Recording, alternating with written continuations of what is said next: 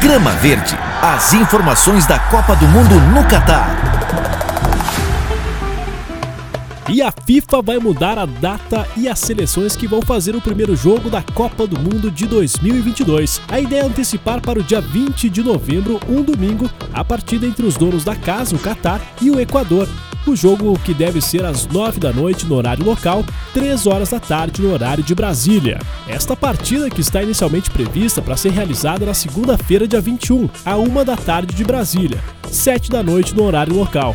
Logo após a cerimônia de abertura da Copa. Pela programação original, o primeiro jogo seria entre Holanda e Senegal, às 7 da manhã de Brasília. Ainda neste mesmo dia, antes da cerimônia de abertura, está previsto o jogo entre Inglaterra e Irã, às 10 horas da manhã, no horário de Brasília.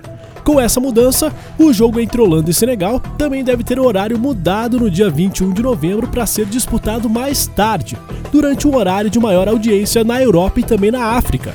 A mudança não vai gerar nenhum impacto nas datas de liberação dos jogadores junto aos clubes. As principais ligas do mundo vão ter rodadas lá no dia 13 de novembro, que é um domingo.